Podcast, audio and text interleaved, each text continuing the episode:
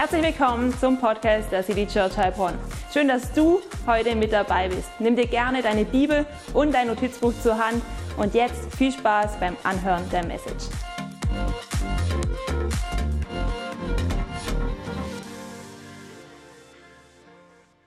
So cool, dass du da bist.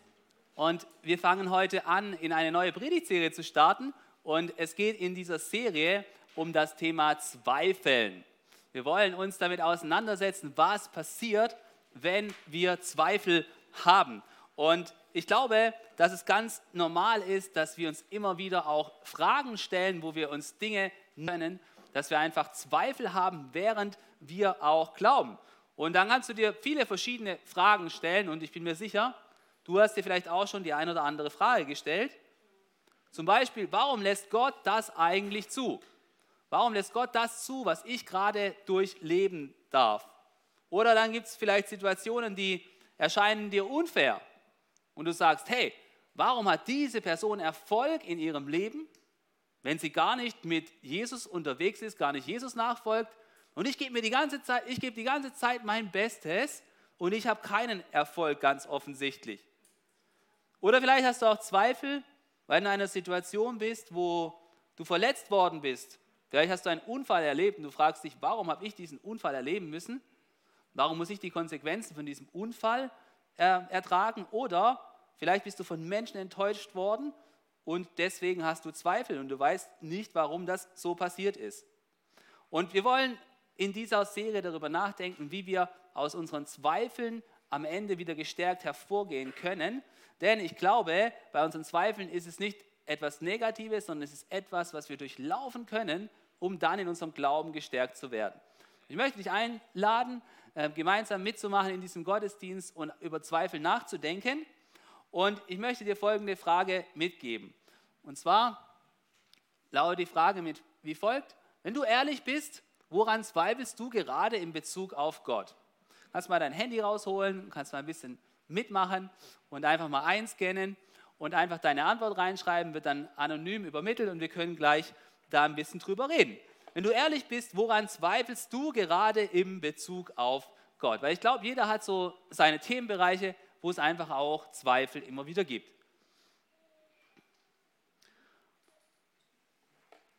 Und wenn manch einer denkt, dass Zweifel haben im Leben eines guten Christen nichts zu suchen, dann ist es, glaube ich, total wichtig, dass das nicht stimmt sondern wir wollen alle gemeinsam entdecken, dass Zweifel irgendwo ein normaler Aspekt sind von unserer Glaubensreise und die wir alle gemeinsam dazu nutzen können, um in unserem Glauben gestärkt zu werden. Ich möchte euch in ein paar Fragen mit hineinnehmen, die man sich so als Pastor zum Beispiel stellen kann. Fragen, die ich mir gestellt habe. Zum Beispiel habe ich mich immer wieder gefragt, warum lässt Gott unsere Church nicht einfach mehr wachsen? Ja? Also Gott könnte doch unsere City Church einfach noch mehr wachsen lassen. Klar, einmal gab es uns nicht vor neun Jahren, jetzt sind wir da, wo wir sind, aber du denkst dir, ja, aber es könnte ja eigentlich noch mehr passieren. Warum passiert das nicht?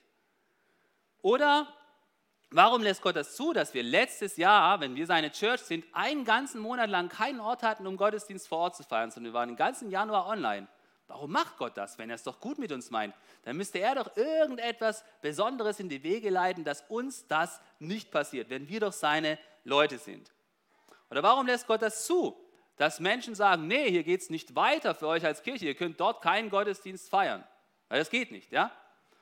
Oder warum lässt Gott das zu, dass Menschen uns als Church verlassen und später denkt man dann, Mensch, Wärt ihr doch einfach noch ein paar Monate weitergeblieben und die ganzen Bedenken, über die ihr euch so aufgeregt habt, die hätten sich wahrscheinlich in Luft aufgelöst. Wir sind jetzt hier, schau mal, wie gut es ist. Doch die Menschen sind weg. Und sie wollten nicht ein bisschen mehr Weitsicht haben. Und ich denke, warum muss man das so erleben? Warum muss das so passieren? Oder fragst du dich als Pastor, warum erlaubt es Gott, dass ständig irgendeine Gruppe unzufrieden ist?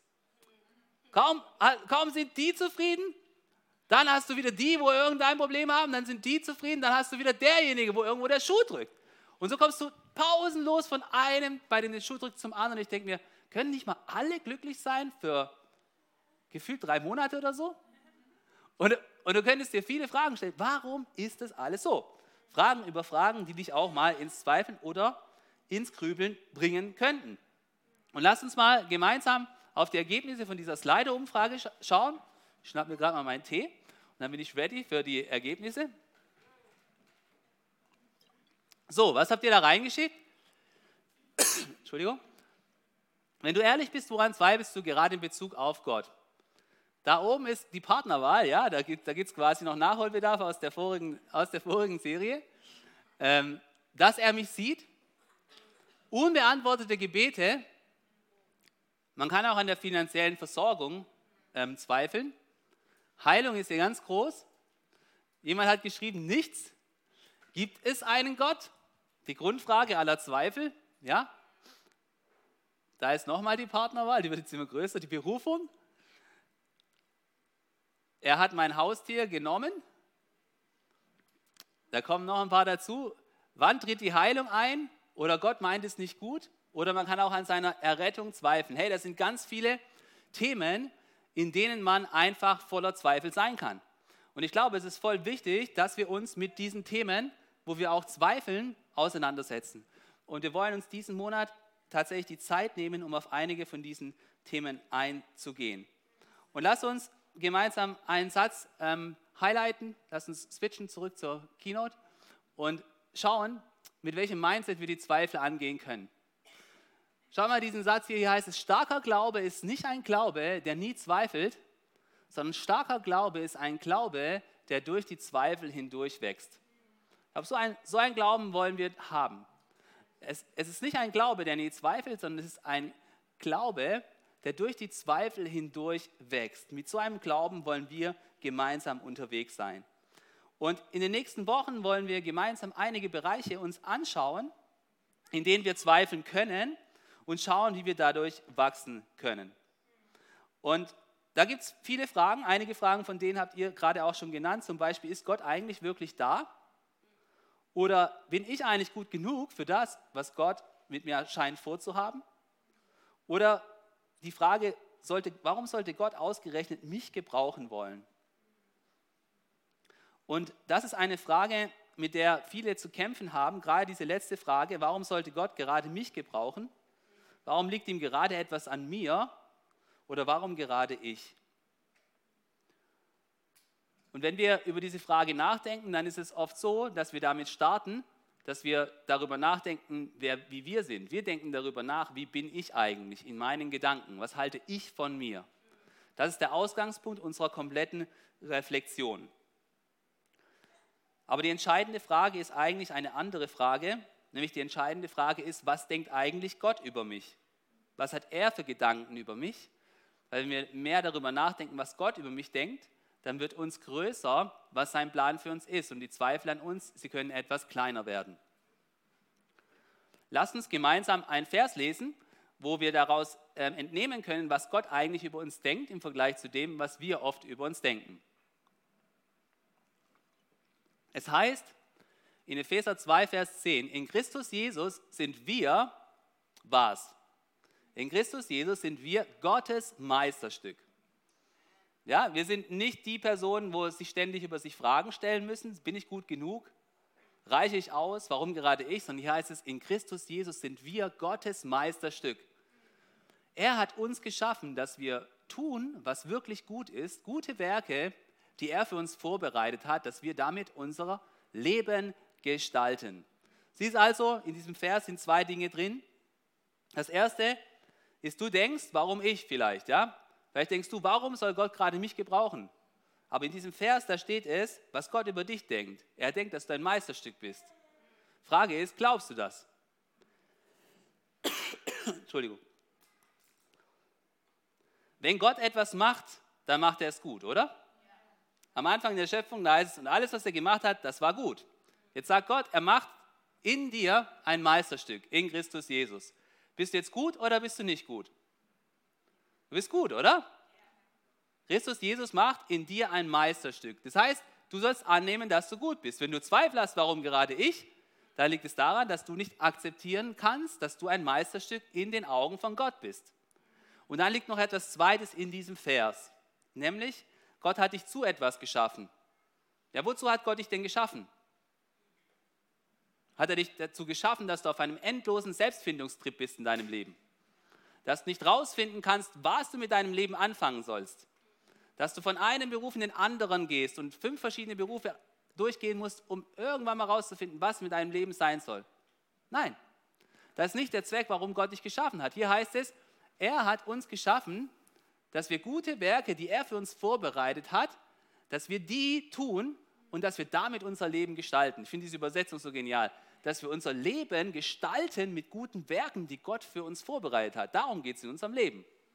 Es geht nicht darum, dass wir unser, unser, unsere Rente maximieren und möglichst früher in Rente gehen können, um mehr genießen zu können, sondern es geht darum, dass wir unser Leben mit guten Werken gestalten, die zum Nutzen von anderen Personen da sind.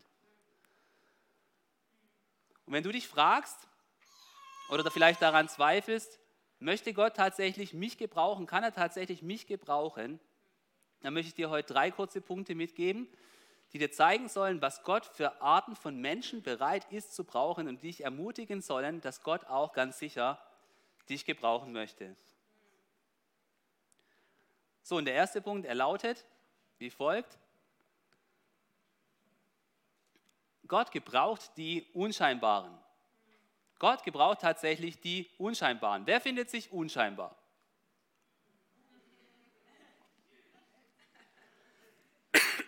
Ja, danke, dass ihr mutig wart. Einige haben sich tatsächlich gemeldet. Manche finden sich un, un, äh, un, ähm, unscheinbar, aber ist doch in Ordnung. Hey, weißt du, manch einer denkt, er, er darf nicht unscheinbar sein. Guck mal, ein, das hier ist ein Gardesoldat, ja? Manch einer denkt als Mann, er müsste in das Raster eines Gardesoldaten passen, ja? Ein Gardesoldat ist, der, ist die Art von Soldat, der, der den mittleren idealen Körperbau hat. Der kann in den Kampfflieger rein, der kann quasi in der Garde auflaufen, der passt einfach da rein, was man erwartet. Bei dem stimmt alles, ja? Und du denkst vielleicht als Mann, damit Gott mich gebrauchen kann, muss ich so ein richtiger Gardesoldat sein. Bei mir muss alles passen. Ich muss ins Raster passen und dann kann es richtig losgehen. Ja? Sport 15 Punkte, boom. Ja, so ein richtiger Sexkämpfer, wo alles passt. Musst du das wirklich? Nein, das musst du nicht. Oder vielleicht denkst du als Frau, ja, da bringe ich jetzt kein Bild, sondern nur eine Zeichnung, du musst, du musst, du musst 90, 60, 90 einhalten, so wie das klassische Model, ja. Das musst du aber nicht, sondern Gott, Gott gebraucht tatsächlich die Unscheinbaren. Weißt du was? Gott hat schon lang vor der Modeindustrie was für Menschen gebraucht? Plus-Size-Models und andere Arten von Models hat Gott schon längst gebraucht, bevor das die Modeindustrie erfunden hat. Sondern Gott be benutzt Mini-Size-Model, Plus-Size-Model und sämtliche Arten von Models, weil alle diese Menschen hat Gott gemacht, oder? Gott gebraucht jeden einzelnen von diesen Menschen. Und wir zweifeln oftmals daran, ob Gott gerade uns gebrauchen will. Wir denken, boah, ich bin der Unscheinbare, weil ich nicht ins Raster passe. Du brauchst nicht ins Raster passen. Gott will dich so gebrauchen, wie du bist. Und wir können es nirgendwo schöner sehen als in der Bibel in einer Geschichte, wo Gott seinen Propheten Samuel losschickt und sagt, hey, du bist dazu berufen, den nächsten König von Israel zu salben. Und er sagt, geh nach Bethlehem in diese Stadt und dort wirst du jemanden finden. Er hat eine Großfamilie, der Mann heißt Isai und er hat einen Haufen Söhne. Und du gehst dorthin, ich werde dir zeigen, welcher von seinen Söhnen der nächste König sein wird. Also geht Samuel dahin und er hat wahrscheinlich so was Nices angehabt, dass alle ihn erkennen konnten. Und da war dann sein Opferfest geplant und er ist dorthin gegangen und hat die Familie dort auch auflaufen lassen. Ja? Jetzt müssen wir mal dieses Bild hier loswerden, ja, das irritiert. ja. Und dann heißt es in der Heiligen Schrift so, als Isai und seine Söhne eintrafen, also diese Familie, äh, von der Samuel wusste, dass der nächste König kommen wird, fiel Samuels Blick sofort auf Eliab und er dachte, das ist bestimmt der, den der Herr als König auserwählt hat. Also Eliab war einer von diesen Söhnen von Isai. Und ich kann mir vorstellen, dass Eliab so ein richtiger Gardesoldat war. Bei dem hat alles gepasst, ja. BMI war korrekt, die Größe war auch im Raster, war alles picobello. Und wahrscheinlich hat er noch so eine schwarze, runde Brille aufgehabt, so wie man seit den Zeiten unseres ehemaligen Bundespräsidenten jetzt aufzieht, um ein bisschen mehr Intelligenz zu suggerieren anscheinend. Ja, also, und dann hat er gedacht, hey, der Eliab, der ist bestimmt der nächste König, der soll sein, oder? Und vielleicht fühlst du dich in dieser Geschichte so wie die anderen Söhne von Isai, die auch da waren. Du denkst, schon wieder der Eliab, ja? Schon wieder der mit dem Standardmaß. Schon wieder der älteste Sohn, ja? Nur weil der 1,78 Meter ist und alles passt, deswegen wird er schon wieder bevorzugt. Und ich, ich werde schon wieder übersehen. Ich werde schon wieder nicht beachtet. Immer werden die anderen genommen. Aber schau mal, was Gott gesagt hat in dieser Situation. Gott hat in dieser, in genau dieser Situation zu Samuel gesprochen und er hat Folgendes gesagt. Doch der Herr sagte zu ihm. Na, sag mal zu deinem Sitznachbarn, doch der Herr sagte.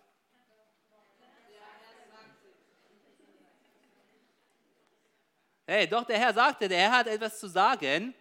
Möchtest du wissen, was der Herr zu sagen hat, wenn es wieder darum geht, dass jeder denkt, dass der mit den Standardmaßen dran ist und wieder genommen werden soll? Der hat Folgendes zu sagen. Lass dich von seinem Aussehen und von seiner Größe nicht beeindrucken. Er ist es nicht. Er ist es nicht. Denn ich urteile nach anderen Maßstäben als die Menschen. Für die Menschen ist wichtig, was sie mit den Augen wahrnehmen können. Ich dagegen schaue jedem Menschen ins Herz. Hey, Gott schaut den Menschen ins Herz. Er schaut nicht danach, ob du die anderen Menschen beeindruckst mit deinem Äußeren. Sei dankbar, wenn du ins Standardmaß fällst, aber werde deswegen nicht überheblich. Sei dankbar, wenn du in den Augen der Mehrheit schön bist, aber werde deswegen nicht überheblich. Aber wenn du nicht in diesem Standardmaß bist, weißt du was, darauf kommt es nicht drauf an, sondern Gott schaut sowieso in das Herz hinein. Und ich möchte dir folgenden Satz sagen, Gott geht es nicht darum, ob du andere beeindruckst, sondern ob dein Herz einen Abdruck Gottes enthält. Die entscheidende Sache ist, ist auf deinem Herzen ein Abdruck von Gott. Für deine natürliche Schönheit hast du nichts hinzugetan. Aber ob du Gott in dein Herz reinlässt, das ist deine Entscheidung. Das kannst du selber entscheiden. Und wenn du dich fragst, warum ich Gott, wenn du daran zweifelst, ob Gott dich gebrauchen kann, da möchte ich dir Folgendes sagen. Gott sieht dein Herz. Er sieht dein Herz und er freut sich über jeden, der ihm mit aufrichtigem Herzen dienen will. Und bei Gott scheidest du nicht aus, weil du unscheinbar bist, sondern Gott schaut einzig und allein auf dein Herz. Weißt du, wer bei Gott ausscheidet? Es gibt eine Kategorie von Menschen, die bei Gott sofort ausscheidet. Und das sind diejenigen, die stolz und arrogant sind. Weil Stolz und Arroganz haben in der Gegenwart Gottes nichts verloren. Und wenn du so stolz rumfaust, wie manch einer es tut, dann geh in dich und leg das ab. Weil erst dann kann Gott dich gebrauchen. Hör auf, rumzuprahlen. Hör auch auf, rumzuprahlen, wenn du ins Standardmaß fällst und so rumzurennen. Sondern erbau die anderen und lob die anderen. Denn Gott gebraucht diejenigen, die ein demütiges Herz haben. Das ist das Erste, was ich dir mitgeben möchte, wenn du an dir zweifelst, ist, Gott gebraucht die Unscheinbaren. Gott hat es schon immer geliebt, auch mit Unscheinbaren die Welt zu verändern. Und vielleicht fühlst du dich aber nicht unscheinbar, sondern du fühlst dich eher unsicher. Und auch dann möchte ich dir sagen, dass Gott gerade auch die Unsicheren gebrauchen möchte. Ein zweiter Punkt lautet, Gott gebraucht die Unsicheren. Wer hat sich schon mal unsicher gefühlt in seinem Leben? Ja? Oder? Jeder fühlt sich irgendwo mal unsicher. Du kommst in eine neue Situation rein, du fühlst dich unsicher, es macht dir Angst, du denkst, ja, ich bin leider nicht die Person, die es liebt, an einem Tag 15 neue Leute kennenzulernen und es macht dir halt ein bisschen Sorgen. Ja? Okay, aber weißt du, Gott gebraucht auch die Unsicheren. Du kannst viele Fragen haben in diesem Bereich. Vielleicht fragst du dich, kann ich es schaffen mit meiner neuen Verantwortung im Job? Kann ich es schaffen, in der Church eine Kleingruppe zu leiten? Würde mir das gelingen? Kriege ich das hin, andere Menschen anzuleiten? Ich habe noch nie andere Menschen angeleitet. Kann das klappen, eine Andacht zu schreiben? Und du bist einfach unsicher, ob das klappt, den nächsten Schritt mit Gott aufs Wasser zu gehen.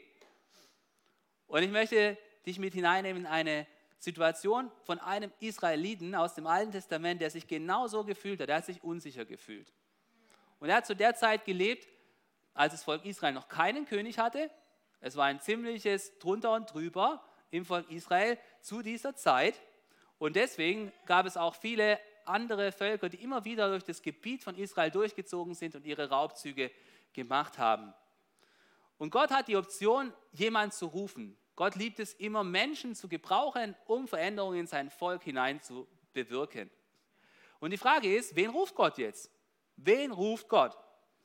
Gott hätte sich egal wen rufen können. Er hätte sagen können, hey, ich rufe mir jetzt einen erfahrenen Soldaten, einer, der schon in mehreren Schlachten unterwegs war, ja, so einen richtigen Kriegsveteran, der irgendwo in Afrika war, in Mali und in Afghanistan drei Touren gemacht hat. Und den rufe ich mir jetzt, um das Volk hier rauszuführen. Ja? Oder er hätte sagen können, hey, ich suche mir einen richtig einflussreichen Leiter, einer, der wo schon 20 Jahre in Leiterschaft ist, der wo schon mehrere Sachen aufgebaut hat. So einen rufe ich jetzt. Oder ich, ich rufe einen raus, wo ein richtig guter Redner ist, der die Massen begeistern kann wo nach, zehn Minuten alle nur noch dastehen und darauf hören, was er als nächstes sagen wird. Ja, aber weißt du, was Gott sich entschieden hat? Gott hat sich entschieden, jemanden zu rufen, der unsicher war. Gott hat sich entschieden, jemanden zu rufen, der unsicher war. Und als Gott ihm erzählt, dass er sein Volk von diesen Plünderern, das war ein anderes Volk, die sich Midianiter nannten, befreien soll, da war seine Reaktion überhaupt nicht enthusiastisch. Und der Name von dieser Person, die Gott gerufen hat, war Gideon. Und wir lesen von seiner Reaktion auf den Ruf Gottes in dem Buch der Richter im Alten Testament. Und da heißt es wie folgt, da sagt Gideon, aber wie soll ich denn Israel retten? Wie soll ich das denn hinkriegen, bitte Gott? Meine Sippe ist die kleinste in Manasseh, das war ein Stamm. Und ich bin der Jüngste in unserer Familie. Und vielleicht denkst du manchmal genauso, wie Gideon in diesem Moment gedacht hat. Du denkst, boah Mann, ich bin sowas von unsicher. Wie soll das klappen, Gott? Bitte, mit mir. Ich komme nicht aus einer einflussreichen Familie. Ich habe nicht so ein Netzwerk, wo mein Vater einfach irgendjemand anrufen könnte und schon habe ich ein neues Praktikum. Weil er so viel Einfluss hat und so viele Leute kennt. Ja? Gott, ich bin so nicht. Ich komme aus einer ganz einfachen und kleinen Familie. Und noch zumal bin ich der Jüngste in meiner Familie. Ich habe keine super einflussreiche Stellung, sondern alles, was ich machen will, da haben es meine Brüder schon vor mir gemacht, weil ich so viele große Brüder habe, ja? Und du denkst, Gott, warum gerade ich? Aber eines ist sicher, Gott kann auch dich gebrauchen, wenn du unsicher bist. Denn ich möchte dir Folgendes sagen. Es kommt nicht darauf an, wie sicher du bist, wenn Gott dich ruft. Wenn Gott uns ruft, sind wir alle oft unsicher. Und wenn du in dem Moment sicher bist, dann ist es eher ein Hinweis darauf, dass mit deinem Charakter was nicht stimmt. Denn wenn Gott uns ruft, er ruft uns meistens zu etwas Großem. Sondern weißt du, es kommt nicht darauf an, wie sicher du bist, wenn Gott dich ruft, sondern wie sicher du wirst, wenn du, auf, wenn du dich auf Gott einlässt. Denn Gott wird etwas tun. Während du dich auf seinen Ruf einlässt, wird er dir die Sicherheit geben, um diesen Ruf tatsächlich anzunehmen. Weißt du, wir alle wünschen uns Menschen mit Rückgrat. Draußen in den Medien ist es immer so, dass jeder tanzt nach dem, was am allermeisten gelobt wird oder solange du anonym sein kannst. Und wir wünschen uns Menschen, die wirklich zu ihren Werten stehen. Und ich möchte dir eines sagen, wenn du auf den Ruf Gottes antwortest für dein Leben und diesen Ruf wirklich annimmst, ohne Kompromisse, dann ist das die maximale Form von Rückgrat, die du in deinem Leben jemals empfangen wirst. Weil es gibt nichts, was dich zu mehr bereit macht, als wenn du das tust, was Gott für dich vorbereitet hat. Nichts macht dich bereit, mehr Widerstand oder Unsicherheit zu überwinden, als mit Gott unterwegs zu sein. Mag sein, dass du bisher unsicher warst, aber wenn du dich auf Gott einlässt, dann darfst du sicher sein, dass er dich qualifiziert und dich ausrüstet für das, wozu er dich gerufen hat. Wenn du also bislang gezweifelt hast, ob Gott dich überhaupt gebrauchen kann, wenn du so unsicher bist, dann lade ich dich ein, dass du Ja sagst zu Gott und dass du erfährst, wie deine Unsicherheit sich in göttlichen Mut verwandelt, um nächste Schritte zu gehen. Gott hat Gideon gebraucht und er hat seine Unsicherheit verwandelt in Sicherheit, sodass er etwas für Gott bewegen kann. Und deswegen, vielleicht siehst du dich als eine Person, die unscheinbar ist, oder vielleicht siehst du dich auch als eine unsichere Person und zweifelst deswegen, ob Gott dich gebrauchen kann, aber vielleicht ist es auch das nicht. Und du denkst viel mehr an deine Fehler aus der Vergangenheit und denkst, hey, wenn ich diese Fehler mit mir rumtrage, wie soll Gott mich dann gebrauchen können? Ich möchte einen dritten Punkt mitgeben und der heißt, Gott liebt es, Menschen mit Fehlern zu gebrauchen, auch Menschen, die Fehler gemacht haben. Krass, oder? Gott liebt es, Menschen mit Fehlern zu gebrauchen. Das ist natürlich tough für uns Schwaben. Wir lieben es am liebsten, ganz eine fehlerlose Kultur zu leben. Ja? Aber gerade auch wir dürfen uns das sagen lassen. Gott liebt es, Menschen mit Fehlern zu gebrauchen. Ich habe neulich wieder einen Fehler gemacht. Ich bin mit äh, Columba unterwegs gewesen. Wir wollten gerade zu unserer Date Night fahren und dann so in Gedanken, dass ich an einer Ampel in Heilbronn so spät rübergefahren bin, dass ich zweimal das gelbe Licht gesehen habe also in Form von einem Blitz, ja. Und äh, dann denkst du natürlich, wie kannst du so dumm sein und fährst über eine Ampel, wo du eigentlich kennst, äh, drüber und lässt dich dann blitzen, weil du einfach ein bisschen zu spät dran bist, ja. Da muss man schon, äh, da, da, greift man manchmal schon an, an den Kopf, ja. Und ähm, jetzt ist aber halt die Frage die, nur weil ich jetzt geblitzt worden bin, was bedeutet es, ja? Ich habe einen Fehler gemacht. Ich habe einen Fehler gemacht und das ist ärgerlich. Aber nur weil ich geblitzt worden bin, bedeutet es ja nicht, dass ich aus dem Straßenverkehr gezogen werden muss, oder? Ich muss nur wegen einem Blitzer nicht aus dem Straßenverkehr gezogen werden. Und nur weil ich geblitzt wurde, und manchmal reagieren wir heutzutage oder so, und ich finde es auch in den Medien manchmal interessant, dass Fehler automatisch dann eine komplette Disqualifikation bedeuten, wo ich mich frage, warum können wir Fehler nicht eingestehen und Leute dann weitergehen lassen? Warum muss ein Fehler immer ein, äh, ein Total-K.O. sein? Ich glaube, es ist nicht die, die Kultur, die wo Jesus gelebt hat. Nur weil ich geblitzt wurde, bedeutet doch nicht, dass ich jetzt nicht mit meinen Nichten, wo, wo vielleicht in dem Alter sind, wo sie eine Fahrradführerscheinprüfung machen, nicht mehr zeigen kann, wie man richtig fahren kann im Straßenverkehr. Aber wir denken dann immer, wow, du wurdest geblitzt, jetzt bist du disqualifiziert für alle Zeiten. Du kannst jetzt nicht mehr über das Thema reden, weil du hast dir einen Fehler gemacht. Hey, aber so ist Gott nicht. Und das stimmt auch für dieses ganz praktische Beispiel nicht, sondern du musst deinen Fehler eingestehen und dann kannst du auch in diesem Bereich auch weiterhin etwas sagen. Nur weil, weil niemand ist perfekt. Jeder macht mal einen Fehler. Und wenn du die andere Person bist und sagst, ja, aber ich habe dich gesehen, du wurdest neulich geblitzt, du hast mir nichts zu sagen, think twice. Denk mal drüber nach. Wie lange müssen wir bei dir graben, bis wir dann bei dir diesen Punkt finden? Deswegen, und vielleicht denkst du, hey, Gott kann mich nicht gebrauchen, weil ich einen Fehler gemacht habe. Gott ist nicht so drauf. Gott ist nicht so drauf, wenn du einen Fehler gemacht hast, wenn du deinen Fehler eingestehst, er will dich wieder gebrauchen. Er ist bereit, dich wieder zu gebrauchen. Und jetzt denkst du vielleicht, ah ja, auch okay, cool, ein Blitzer, das kostet ein bisschen Geld, maximalen Punkt in Flensburg. Wenn du wüsstest, was ich gemacht habe, ja? Hey, da ist, da ist dein Fehler gar nichts dagegen. Ich habe Drogen zu mir genommen. Ja, das habe ich keinen Bock von einer Bühne zu sagen, ja? Oder hey, ich habe andere Leute übers Ohr gehauen, um persönlichen Profit davon zu schlagen. Ich bin einer von denen gewesen, wo immer gedacht haben, ich bin fünfmal gescheiter als die anderen und wo Zeug verkauft haben, wo ich einfach gesagt habe, was ist doch, ist doch legal. Wo ich genau weiß, dass es nicht recht war, sondern wo ich eigentlich im Wuchern unterwegs war und wo ich darum rum argumentiert habe, dass es legal war. Ich habe andere richtig bös übers Ohr geschlagen. Wie soll Gott mich da gebrauchen? Oder ich habe andere Menschen ausgenutzt. Ich habe Beziehungen zerstört durch die Art und Weise, wie ich drauf war. Wenn ich mir das vor Augen halte, dann kann ich nicht so richtig glauben, dass Gott mich mit diesen Fehlern noch gebrauchen kann. Aber hey, ich möchte dich an etwas erinnern, was du wahrscheinlich schon kennst. Ich möchte dich daran erinnern, dass Jesus, der Sohn Gottes, der in die Herzen der Menschen schauen konnte, sich aus freien Stücken wozu entschieden hat, als seinen wichtigsten Nachfolger jemanden auszuwählen, der Fehler über Fehler gemacht hat. Und die Person, die ich meine, ist natürlich niemand anderes als Petrus. Der Petrus, der immer der Erste sein wollte. Und der Petrus, der damit festgehalten wurde, dass er vielleicht den Fehler, der am allerschmerzhaftesten ist, den man tun kann, begangen hat. Als Jesus gefangen genommen wurde, war er der Erste, der natürlich sehen wollte, wo Jesus hingeführt wurde. Und so war er auch der Erste, der Jesus gefolgt ist, in den Palast des Hohen Priesters. Und dort wird er von einer Frau aus dem dortigen Hof gefragt, hey, du gehörst doch auch zu den Nachfolgern von Jesus. Und dann heißt es an dieser Stelle in der Bibel wie folgt. Ja.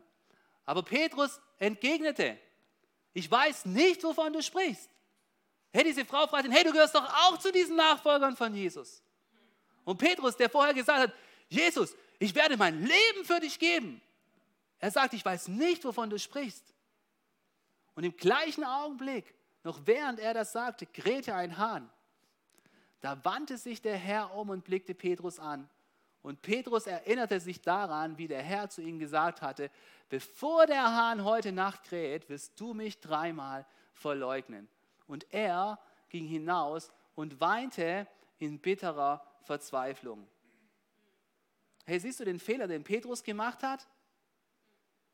Hey, die rote Ampel, die Petrus überfahren hat, das war die Ampel, dass er gesagt hat, ich kenne Jesus nicht. Zudem er gesagt hat, ich werde für dich in den Tod gehen. Aber siehst du auch diese Tränen der Verzweiflung, die Petrus hier vergossen hat? Vielleicht kennst du das. Vielleicht fragst du dich auch in deinem Leben, wie konnte das passieren? Jochen, wie konnte das passieren? Oder vielleicht dachtest du, sowas wird mir nie passieren. Wie konnte sowas nur in mein Leben reinkommen? Ich schäme mich dafür. Wie konnte das in mein Leben reinkommen? Wie konnte ich mich nur so verhalten? Und wenn du so an deine Schuld denkst, dann zweifelst du vielleicht, ob Gott dich tatsächlich gebrauchen kann. Du überlegst dir, Gott, mich, wieso gerade mich? Und ich möchte Folgendes sagen, Jesus ist mit dir noch nicht fertig. Genauso wie er mit Petrus noch nicht fertig war. Hey, Petrus war nach Maria von Magdala, einer Frau, und nach Johannes, der etwas flinker war und schneller rennen konnte als er, der dritte, der am Grab gesehen hat, dass Jesus auferstanden ist. Und er hat sich trotz seinem Fehler neu von Jesus berühren lassen. Vielleicht ist es für dich auch Zeit, dich neu von Jesus zu berühren zu lassen. Ja, und als der Heilige Geist in Jerusalem ausgegossen wurde, da blieb Petrus nicht stoisch und mit verschränkten Armen stehen und sagte, ich habe einen Fehler gemacht, Jesus, ich weiß nicht, ob du mich jetzt gebrauchen kannst, ich will mich nicht von deinem Geist erfassen lassen, mehr als spooky. Nein, Petrus war aufs Neue bereit, die Führungsrolle einzunehmen und hat gepredigt in der Kraft des Heiligen Geistes und war ohne Angst unterwegs. Und wir lesen in Apostelgeschichte 2, Vers 31, den folgenden Vers, was Petrus gepredigt hat. Er hat gepredigt, kehrt um, kehrt um von eurem falschen Weg, kehrt um von jeder Sünde, die euch der Heilige Geist bewusst macht. Kehrt um von jeder Sache, wo ihr wisst, dass ihr wieder die Gebote Gottes lebt. Kehrt um und jeder von euch lasse sich auf den Namen von Jesus Christus taufen. Dann wird Gott euch eure Sünden vergeben und ihr werdet seine Gabe, den Heiligen Geist, bekommen. Und hier ist meine Frage für dich. Wie viele von diesen Mägden, vor denen Petrus Angst hatte, als er im Hof des hohen Priesters war, wie viele von diesen Mägden, die ihn hätten identifizieren können als ein Nachfolger von Jesus, waren wohl in dieser Menge, die diese Predigt zugehört haben? Vielleicht genau die gleiche Magd, vielleicht noch fünf andere. Wie gefährlich war diese Situation im Vergleich zu der Situation, in der er sich vor ein paar Tagen davor befunden hat? Sie war zehnmal gefährlicher, weil nun er der war, der gepredigt hat. Jeder konnte sehen, dass er derjenige ist, der Jesus nachfolgt. Und trotzdem ist Petrus nach seinem Fehler bereit gewesen, aufs Ganze zu gehen und hat in der Kraft des Heiligen Geistes zu Jesus gestanden und sein Evangelium gepredigt. Petrus hat seine Zweifel überwunden und hat sich von Gott gebrauchen lassen. Und er ist aufs Ganze gegangen. Und weißt du, was das Resultat war? Wenn wir ein paar Verse weiterlesen, dann heißt es wie folgt. Viele nahmen die Botschaft an. Viele nahmen die Botschaft an, die Petrus ihnen verkündete und ließen sich taufen. Und durch Gottes Wirken wuchs die Gemeinde an diesem Tag um etwa 3000 Personen. Hey, ich möchte dir sagen, wenn du dich neu auf Gott einlässt, dann möchte auch Gott dich gebrauchen. Er möchte auch, dass durch dein Leben gute Frucht entsteht. Und vielleicht sind es drei ermutigte Leute, die durch dich entstehen werden. Und vielleicht ist es eine Person, die durch dich zu Jesus findet. Und dann hat es sich schon gelohnt. Aber Gott möchte dich gebrauchen. Und die Gemeinde zur Zeit von Petrus, die ist stark gewachsen, weil Gott gewirkt hat. Und Petrus hat sich entschieden, seine Unsicherheit, seine Zweifel und seine Bedenken zurückzulassen und voll mit Gott zu kooperieren. Und dazu möchte ich auch dich ermutigen heute dass du trotz deiner Unsicherheiten, trotz deiner Zweifel, die Entscheidung triffst, doch mit dem Heiligen Geist zu kooperieren. Jeder von diesen drei Männern Gottes, von denen wir heute gehört haben, wollen dir eines zeigen. Gott sieht unsere Zweifel und möchte uns durch unsere Zweifel hindurch gebrauchen. Wenn du denkst, du bist zu unscheinbar, so wie der Sohn von Isai, der schließlich König wurde, dann erinnere dich daran, dass Gott dein Herz sieht und nur daran interessiert ist, ob du dich ihm zur Verfügung stellen möchtest. Wenn du denkst, du bist zu unsicher, so wie Gideon, dann möchte ich dir sagen, dass Gott Gideon gebraucht hat, um das Volk Israel in Freiheit zu führen. Und er möchte auch dich gebrauchen, um Menschen in Freiheit bei Jesus zu führen. Und wenn du dich unsicher fühlst, weil du denkst, Gott kann dich mit deinen Fehlern nicht gebrauchen, dann lass mich dich durch Petrus ermutigen. Gott ist großmütig und vergibt gerne. Er sieht deine bittere Träne über jeden deiner Fehler und er nimmt dich gerne wieder an. Wenn es einen Weg für Petrus gab, wieder von Jesus gebraucht zu werden, dann gibt es ganz sicher auch einen Weg für dich, mein Freund. Komm, lass uns gemeinsam beten, dass aus unseren Zweifeln ein neuer, starker Glaube wird. Amen. Komm, lass uns aufstehen und beten.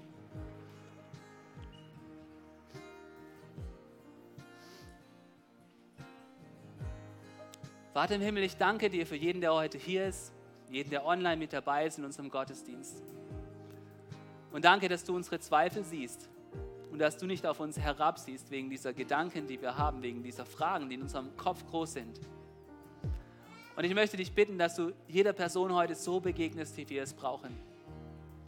Danke für die Menschen, die dir vor uns nachgefolgt sind und auf deren Glauben wir uns stützen dürfen, wenn wir am Zweifeln sind. Danke Gott, dass du in unser Herz hineinsiehst, tief auf das, was wirklich da ist, dass, du, dass es dir nicht wichtig ist, wie wir aussehen, wie toll wir ausschauen, wie toll wir nach außen strahlen können nach den Maßstäben dieser Welt, sondern du suchst ein demütiges Herz, das dir dienen möchte, das sich dir ganz hingibt, ganz egal wie groß wir sind, ob wir Mini oder Maxi sind oder was auch immer, Gott. Du hast jeden von uns wunderbar gemacht und du hast wunderbare Werke für jeden von uns vorbereitet. Und deswegen für jede Person möchte ich dich bitten, die sich heute neu dir hingibt, gibt, dass du diese Unsicherheit wegnimmst, warum gerade ich, und dass es zu einer Sicherheit werden lässt. Ja, ich bin gut gemacht und Gott, du möchtest mich gebrauchen. Und Herr, für jede Person, die in einer Situation ist wie, wie Gideon, der einfach denkt, dieser Auftrag ist zu groß, das kann ich nicht schaffen. Herr, ich möchte dich bitten, dass du uns neuen Mut gibst, dass du uns Mut gibst für die Aufgabe, die vor uns liegt, dass wir sie in deiner Kraft angehen dürfen, dass wir Verantwortung übernehmen dass wir Licht und Salz sind, dass wir Hoffnung hineintragen in Situationen, die vor uns liegen, Herr. Und Gott, wenn es die Fehler der Vergangenheit sind, die uns festhalten, lass uns ganz tief begreifen, dass du, Jesus, durch dein Opfer am Kreuz Vergebung bereithältst für jeden Fehler, für jede schlimme Gedanken, für alles, was wir online getan haben, für jede Person, die wir übervorteilt haben, für jede Sucht, an der wir vielleicht festkleben, sei es digital oder in Substanzen oder in Beziehungen. Du kannst Ketten brechen, Herr. Du kannst uns frei machen von der Sünde. Du kannst uns unsere Fehler vergeben. Du kannst uns in eine neue Freiheit hineinführen. Und Herr, lass aus unseren Zweifeln eine Glaubensgewissheit werden. Dass wenn wir mit dir unterwegs sind, oh, dann sind wir mit einem Rückgrat ausgestattet. Dass uns eine Sicherheit gibt, oh, eine Sicherheit, die in die Ewigkeit hineinreicht und deswegen viel sicherer ist als jede Versicherung dieser Welt, viel sicherer ist als das Safe Room von dem safesten Haus dieser Welt, viel sicherer ist als die tollste Beziehung dieser Welt, weil wir dann bei dir sind und dem, was, wozu du uns geschaffen hast, Herr. Und so bitte ich dich, dass du uns begegnest in unseren Zweifeln und dass du sie transformierst in einen Frieden, den nur du Gott geben kannst, Herr. Und ich möchte für einen Moment zu dir reden. Wenn du auf diese Predigt, die schon Petrus gemacht hast, noch nie reagiert hast, wo es darum geht, dass du umkehrst zu Gott. Und ich möchte zu dir sprechen, wenn du noch nie zu Gott umgekehrt bist und Vergebung bei Jesus empfangen hast und ewiges Leben, wenn du noch in deinem eigenen Willen unterwegs bist, dann möchte ich dich einladen, dass du heute einen Change, eine Veränderung erlebst und umkehrst zu Gott und Jesus in dein Leben einlädst. Und es geht so einfach. Es kommt auf dein aufrichtiges Herz dabei an. Und ich möchte dich einladen, mit mir ein Gebet zu sprechen, wo du dein Leben Gott hinreichst und Jesus in dein Herz einlädst. Und während alle Augen geschlossen sind, möchte ich in diesem Moment fragen, ist jemand hier? ist jemand heute hier? Ist mir so wichtig. Hey, ich bin heute halb krank. Ich wäre am liebsten zu Hause geblieben, ehrlich. Aber weißt du was? Wenn du heute hier bist, wenn du heute hier bist und Jesus nicht in deinem Herz hast und du weißt, es ist heute dran, dann möchte ich dich jetzt einladen, mit mir ein Gebet zu sprechen. Und in diesem Moment frage ich, ist jemand hier? Dann hab Mut und heb kurz deine Hand, dass ich dich sehen kann. Ich möchte gerne mit dir beten. Come on. Heb deine Hand, wenn du weißt, heute ist es dran, mit Jesus loszustarten in meinem Leben. Lass uns gemeinsam, ja, lass uns gemeinsam dieses Gebet sprechen. Ich habe dich gesehen, danke. Lass uns dieses Gebet gemeinsam sprechen, wir alle zusammen als City Church. Wir sagen es laut mir nach. Lieber Jesus, ich komme heute im Glauben zu dir. Ich kehre um von meinem Weg ohne dich und wende mich zu dir. Bitte vergib mir. Danke für dein Opfer. Danke für deine Auferstehung. Danke für das neue Leben. Ich will dir ab heute ganz nachfolgen. Jeden Tag meines Lebens dafür nutzen, um die Ehre zu machen. Mit guten Werken. Durch die Kraft des Heiligen Geistes. Amen. Amen. Komm on, lass uns gemeinsam einen Applaus geben für jeden, der dieses Gebet gesprochen hat, aufrichtig und von Herzen. Du hast neues Leben in Jesus. Wenn du dieses Gebet gesprochen hast, komm nachher zu mir ans Kreuz. Lass uns ein kurzes Gebet miteinander sprechen. Lass mich dir die Hand auf deine Schulter legen und dich segnen und empfange eine Bibel, dass du heute anfangen kannst, im Wort Gottes zu lesen. Und jetzt lass uns gemeinsam noch einmal diesen Song gemeinsam singen, wo es darum geht, ich stehe auf durch deinen Geist. Ich stehe auf zu einem neuen Leben mit weniger Zweifel und mehr Glauben. Amen. Was für eine Ehre, dass du dir den Podcast der City Church Heilbronn angehört hast. Wir glauben daran, dass das Wort Gottes die Kraft hat, dein Leben zu verändern. Wenn dir dieser Podcast gefallen hat, dann teile ihn gerne auf Social Media. Unser nächster Podcast wird nächsten Sonntag um 17 Uhr verfügbar sein. Gerne kannst du diesen Podcast auch kommentieren und abonnieren, damit du keine weitere Folge mehr verpasst. Jetzt denkst du vielleicht, oh, das war es jetzt, aber nein, lass uns jetzt das Gehörte in die Praxis umsetzen. Bis zum nächsten Mal.